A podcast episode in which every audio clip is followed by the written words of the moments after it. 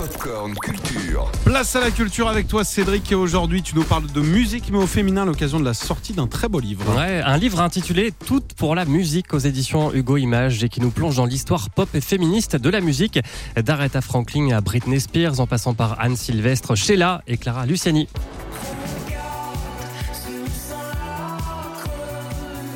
Clara Luciani, l'une des artistes françaises les plus engagées, c'est avec La Grenade, une chanson féministe que le grand public l'a découverte, reprise même comme slogan lors de manifestations.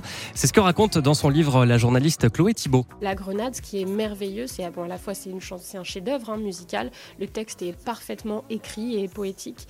Donc la grande euh, beauté de cette chanson, c'est qu'elle est devenue euh, un hit, un succès et même international. Donc c'est génial parce que ça fait passer de très beaux messages comme Cœur, en effet, qui dénonce les violences au sein du couple. Donc euh, moi je m'en réjouis parce que les jeunes oreilles, euh, qui sont celles qui consomment le plus de musique aujourd'hui, ont accès à des textes très beaux, très engagés, comme Amour censure aussi de, de Hoshi. Clara Luciani, Oshi, Angèle, Iseult, une nouvelle génération d'artistes qui s'est emparée de ces sujets dans un contexte MeToo, de libération de la parole, des femmes indépendantes qui font leur propre choix, ce qui n'a pas toujours été le cas. Ce dont les femmes ont souffert dans l'industrie musicale depuis toujours, c'est le fait de ne pas être libres de leur choix. Donc euh, leur choix artistique et leur choix vestimentaire. Beaucoup d'artistes en parlent. Je pense que dans les années 70, 80, 90 et encore les années 2000, on leur dictait comment elles devaient s'habiller, comment elles devaient se coiffer, elle devait parler, répondre aux interviews.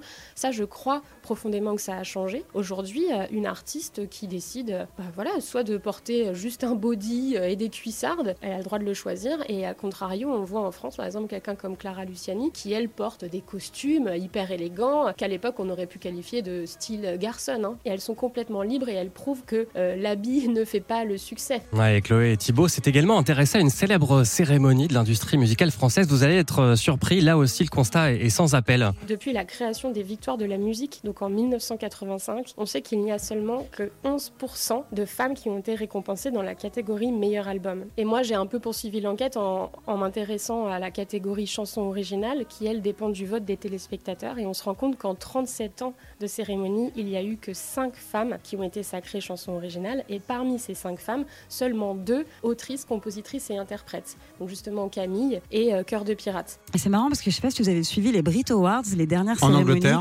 En Angleterre, il n'y a plus de catégorie homme ou femme. En fait, euh, c'est mélangé. Ils ont décidé de mélanger les hommes et les femmes euh, dans toutes les catégories. Ça va arriver, euh, je les pense. Choses, hein, les hein. choses changent. Et Ouais. donc, pour en savoir plus sur l'histoire féministe de la musique du Moyen-Âge à nos jours, je vous conseille donc le livre Toutes pour la musique aux éditions Hugo Images. Merci Cédric, à tout à l'heure. On se retrouve à 19h pour le flash. Retrouvez toute l'actu gaming, ciné et musique avec Cédric Lecor de 16h à 20h sur Virgin Radio.